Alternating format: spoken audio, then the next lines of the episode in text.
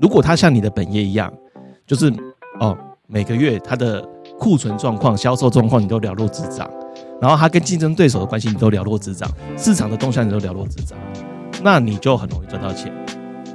欢迎来到艾克斯的财经世界，我会邀请来宾一起探讨股票和房地产。今天邀请到的来宾是一起当新店人任盛的新店房屋交流网的任盛。大家好，我是郑任盛。任盛，我想请你分享一下，因为我知道你是千万经纪人嘛，当然业绩不止千万啊。那我想了解一下你的经营秘诀是什么？我经营的秘诀就跟这个时代的主流很像，就是自媒体的经营。我在十四年前我就在写部落格了。十四年前，那是二零一零年。二零一零年嘛？哎，二零一零年。哦，对，二零一零年，对，非常早。对，我那个时候的目标就是每天写一篇文章。那你要写什么？有这么多东西可以写吗？可以啊，比如说我们在新店，我们在新店的市区经营这个这个部落格好了。你光因为你是比较晚进来嘛，所以你要建构所有新店的社区的资料，这个就花很多时间。你要收集它的塔卡洛库，然后你要把它的一些资料套会套上去，这个就要花很多时间了。对啊。好，那。对，我们延续刚刚的话题，就是你你觉得你跟其他人有什么不一样？就是你经营了内容之后，对你的业绩有什么样的帮助，或是你跟消费者之间的角色有什么不同？我们经营的内容比较不太一样，我们把一些以前中介跟中介会讨论的事情，我们把它也给消费者了解。像我们刚刚有说嘛，就如果我们以前就是销售日结束之后，我们会做一些大楼的通证。比如说我是经营原上元这个社区好了，以前礼拜日结束的时候，礼拜一我们早上要开会，我们就会说，哎，我们看一下整个中介市场有接到多少间原上元。假设有十六间好了，我们公司有五间，我们还缺了十一间，那十一间的条件是怎么样？对，我们要把这些大龙都给垄断嘛，所以我们没有接到，我们就要去去追踪这些屋主嘛。所以我自己出来，我去加盟店。就是经营这个自媒体跟部落格的时候，我就在做这件事情。就是我把新店的那时候我是经营，我是把三十五到四十二个社区每个月我都做整统整，我都告诉你说，现在市场上这些社区有哪些物件在卖。那有些物件我把它 remark 起来，我觉得它很适合你去买。为什么？它价格特别有优势。比如说在高楼层上面，它的价格已经有含装潢，它价格还比较便宜。那另外，比如说在中楼层这个物件，它是朝南向的，一般人比较喜欢，我都把它 remark 起来。那这个我们的客群就很明确，就是我们要去经营会做功课的客户。所以早期我们在做的时候，其实诶效果就不错。我们第一年的话，大概一天就是大概三四十个人看，很少哦。第二年就很明显，就一天大概有六七百个人看。那、啊、现在一天有多少？现在一天大概有一两千个人来看，看起来哎好像没有很多，很多啊，因为是很精准的新店。对，他，他是很精准的，就是来看的基本上都是有兴趣要买的，或者是同业，他不会像以前就是有人随便点进来然后就跑掉了，所以他就是你去看他后后台的时间嘛，他们点进来之后，他们都会在这里停留至少五到六分钟以上。因为我自己也跟至少上百位的。中介交手过，或是合作交流过，那我会发现，千万经纪人跟一般的中介，他对待客户的方式的确是不一样。那如果我是消费者，你觉得找千万经纪人有什么样的好处？嗯，千万经纪人有很多种，我这种是比较步调比较慢的千万经纪人。怎么说步调慢？就是像你我们上次讲的，比如说经营央美从化区，你从二零一六年就开始经营。然后你到二零二零年才接才接到第一个委托，所以你的时间线都是拉得很长，你都在做深耕嘛，你在培养客户跟你的信任度，也就是说前面都是只在跟他沟通说，哦，我在塑造出我的专业形象，我告诉你我我做了哪些功课，然后这些功课可以帮助到你，当然很好啊，当然你需要我你就跟我讲，不需要的话，呃，你借由这些资讯，你可以自己做决策判断也可以，你就是一直是在释放出这个讯息。所以，我们有很多客户，他可能是看到三年、四年之后，他终于受不了了，他要卖房子或买房子，他很想跟你碰面。他的感觉很奇怪哦，他是要委托，一般来说是呃消费者委托中介嘛，啊谁便宜我就找谁，或者是谁服务费可以杀比较凶我就找谁。他们的态度不一样，他们态度就是我要见一个网络上的大神的感觉，所以他不会去跟你说谈什么服务费干嘛，他是谈说，当然他有他的。目标，他想卖到什么价格，但是他不会去动你的。服务费，因为他他认同你这个人，他看你看很久了，对，所以其实这感觉是不一样的，对啊，所以呃，我们这种千万经纪人是长时间的。累积，然后高度信任度，所以我常跟。呃，一些同业讲嘛，比如说我们都会泼到粉砖里面，这个是专任委托。我说你不要浪费时间的，屋主是不会被你所动的。你给他报再高的。价格，他都不会给你买，你就直接备案吧。对啊。好，那我觉得我自己其实看房子，我最不喜欢的就是浪费时间呐，因为很多房仲就是我的需求明明就是一二三，但是他明明完全都不符合，他还一直塞案件给我，这样我觉得都是在浪费彼此的时间呢。呃，对。早期的时候，房仲都会跟你讲说，你看四十到五十间，你就会有头绪，然后要看到一百间以上，看到第一百间，你发现第一间是最好的，已经卖掉了。所以在我们这边不会发生这事情。以前我们就是说，诶，我们看新店市场，它有六百多间在卖，那个时候我们就遇到一个客户，那个客户就是现在我的工程师，他本身也是那个房地产相关的，他就是呃帮代销公司在做一些电子表板的那些工程师。他就跟我讲说，诶，呃，我是我也算是半个同业，你可以帮我很精确的找到我要的物件吗？因为我时间没有很多，我平常工作很忙。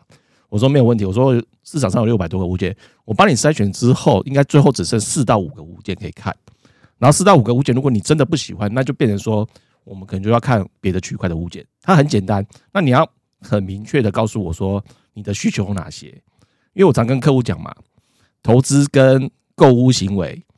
它是最容易帮助你去了解你是什么样的人的一个活动，对吗？像我们都会借由投资去了解啊，原来我们是个那么软弱的人，看到账面亏损就会把它关掉，再也不看的人，对，我们会逃避现实嘛。那购物行为它也是一样，你会列出很多的条件，可是你去对照最后你买的房子，跟你最初设定的条件有没有一样？通常都会不一样。对，所以不够了解自己。像我买房子，我从以前到现在，我都是一天做决定。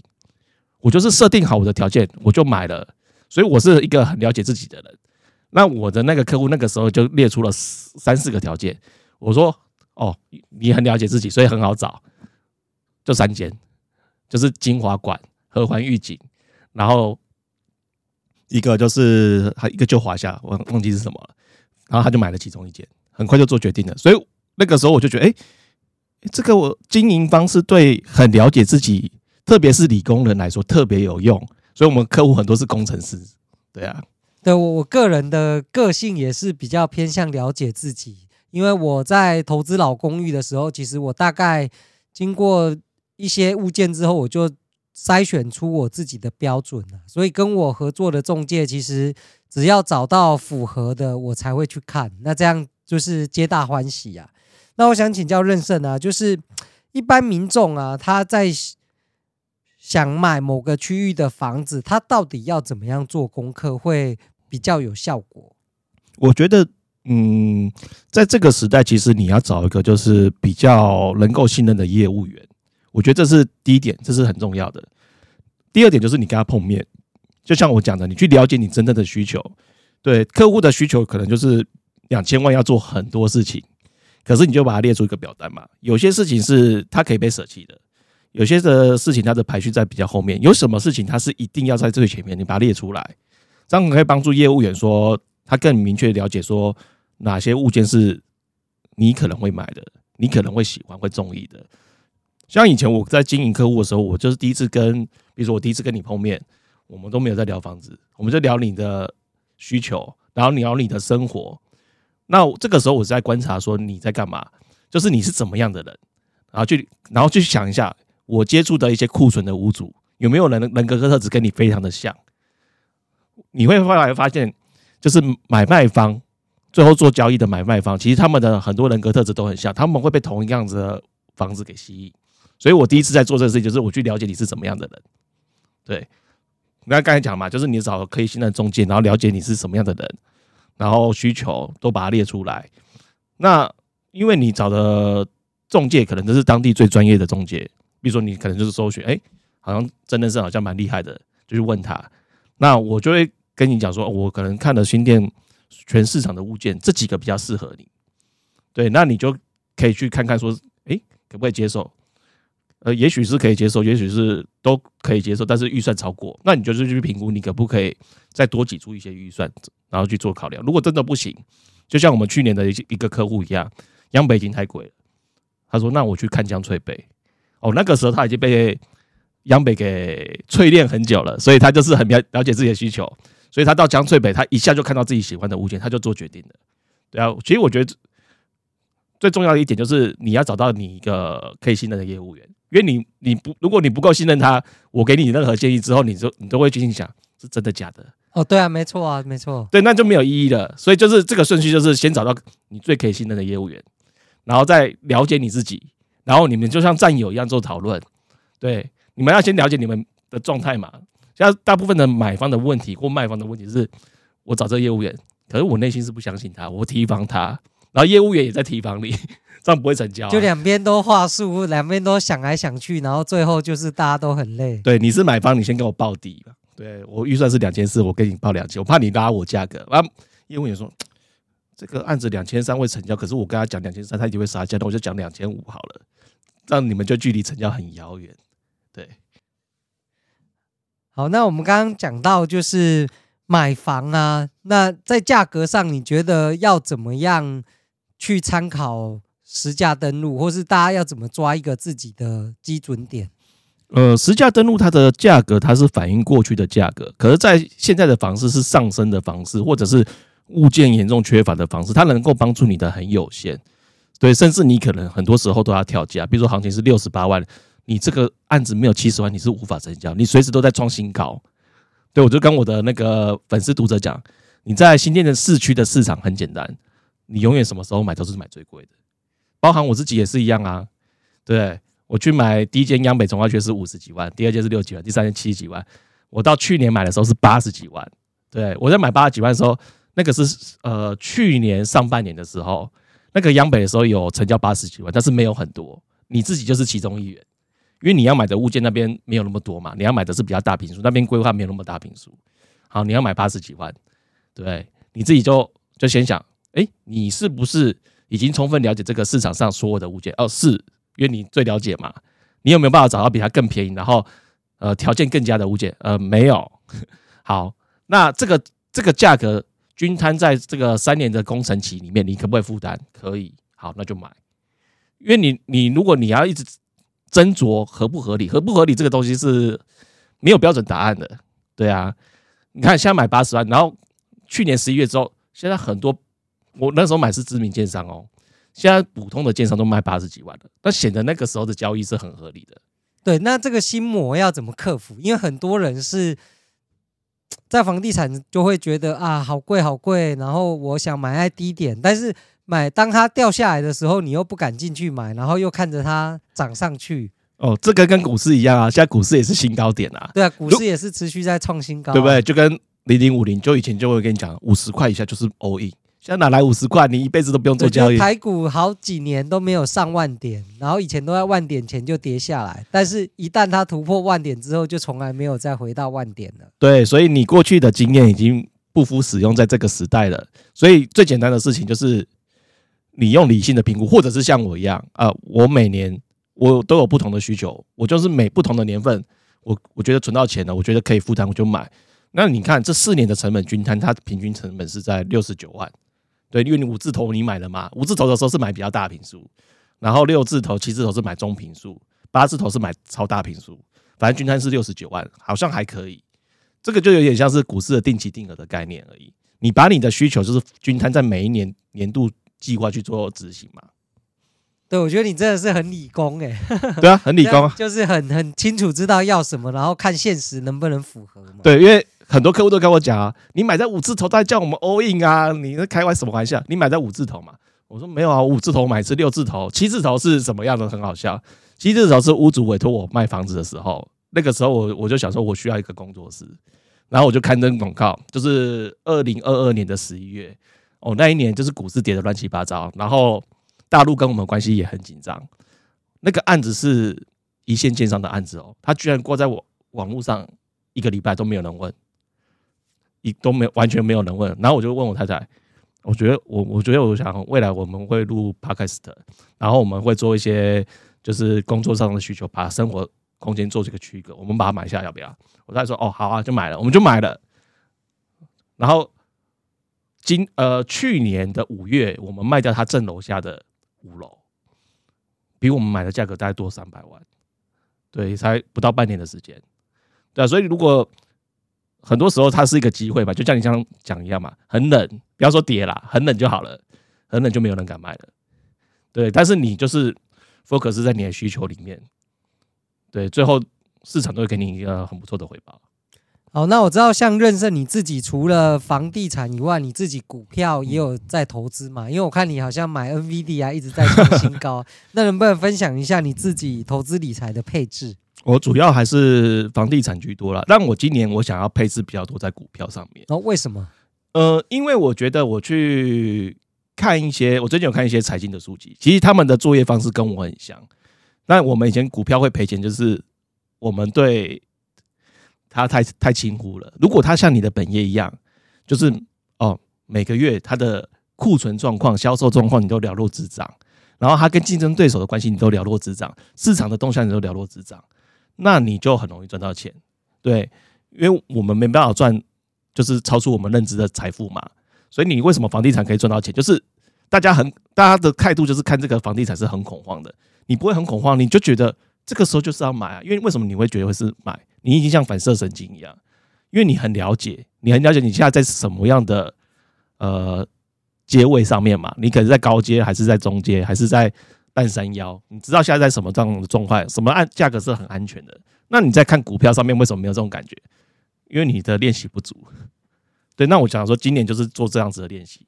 我现在的主要的配置是在房地产，我大概配置七十五趴，我的美股大概配置大概二十五趴左右。我之前还有投资台股啊，最近我都把它清掉，这就是专注投资美股。对啊，那我今年就是想要把它变成，比如说三十、三十五趴。对哦，所以其实对你来讲，其实投资房市或投资股市有它逻辑共通的地方吗？对啊，就我刚才讲的啊，就是这两个事情都是帮助你去了解自己。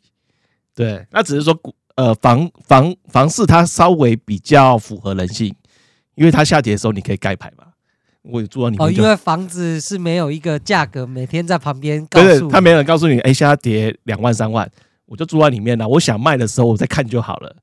可是股市不行啊，你盖牌的还在跌啊，像大陆入股、港股就是跌很惨的，跌很惨啊！你你不用看啊，旁边的都会跟你讲。对啊，你的朋友或是媒体，你不小心看到电视，然后你就会被影响了。对啊，对，所以这也是我之前有做过一个研究啦，就是我分析了为什么买房比买股好，大概有几个原因啦。其中一个当然就是股票的流动性相相对好。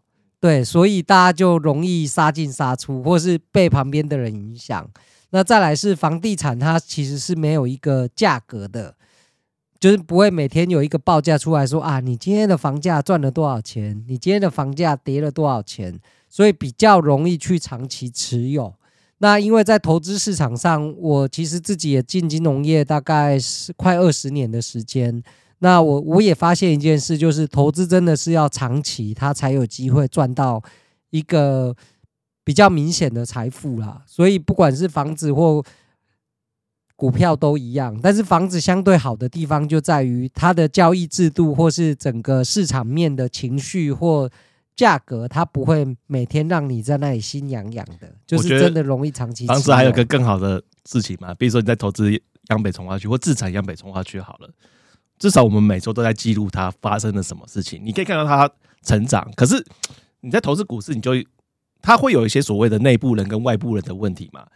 这个公司有时候它真的那么好吗？我不晓得啊。我得到的资讯都是呃已经是一季以前的或一个月以前的交易记录。可是你在投资房地产，你只要想要，你随时可以去青浦，你随随时去央北看它下的施工状态是怎么样。对，我分享一下那个，就是我上次有访问几个银建股的投资专家，那我就会问他说，为什么你都要去拍，就是那个建案它实际的状况，跟每天呃定期去查实价登录。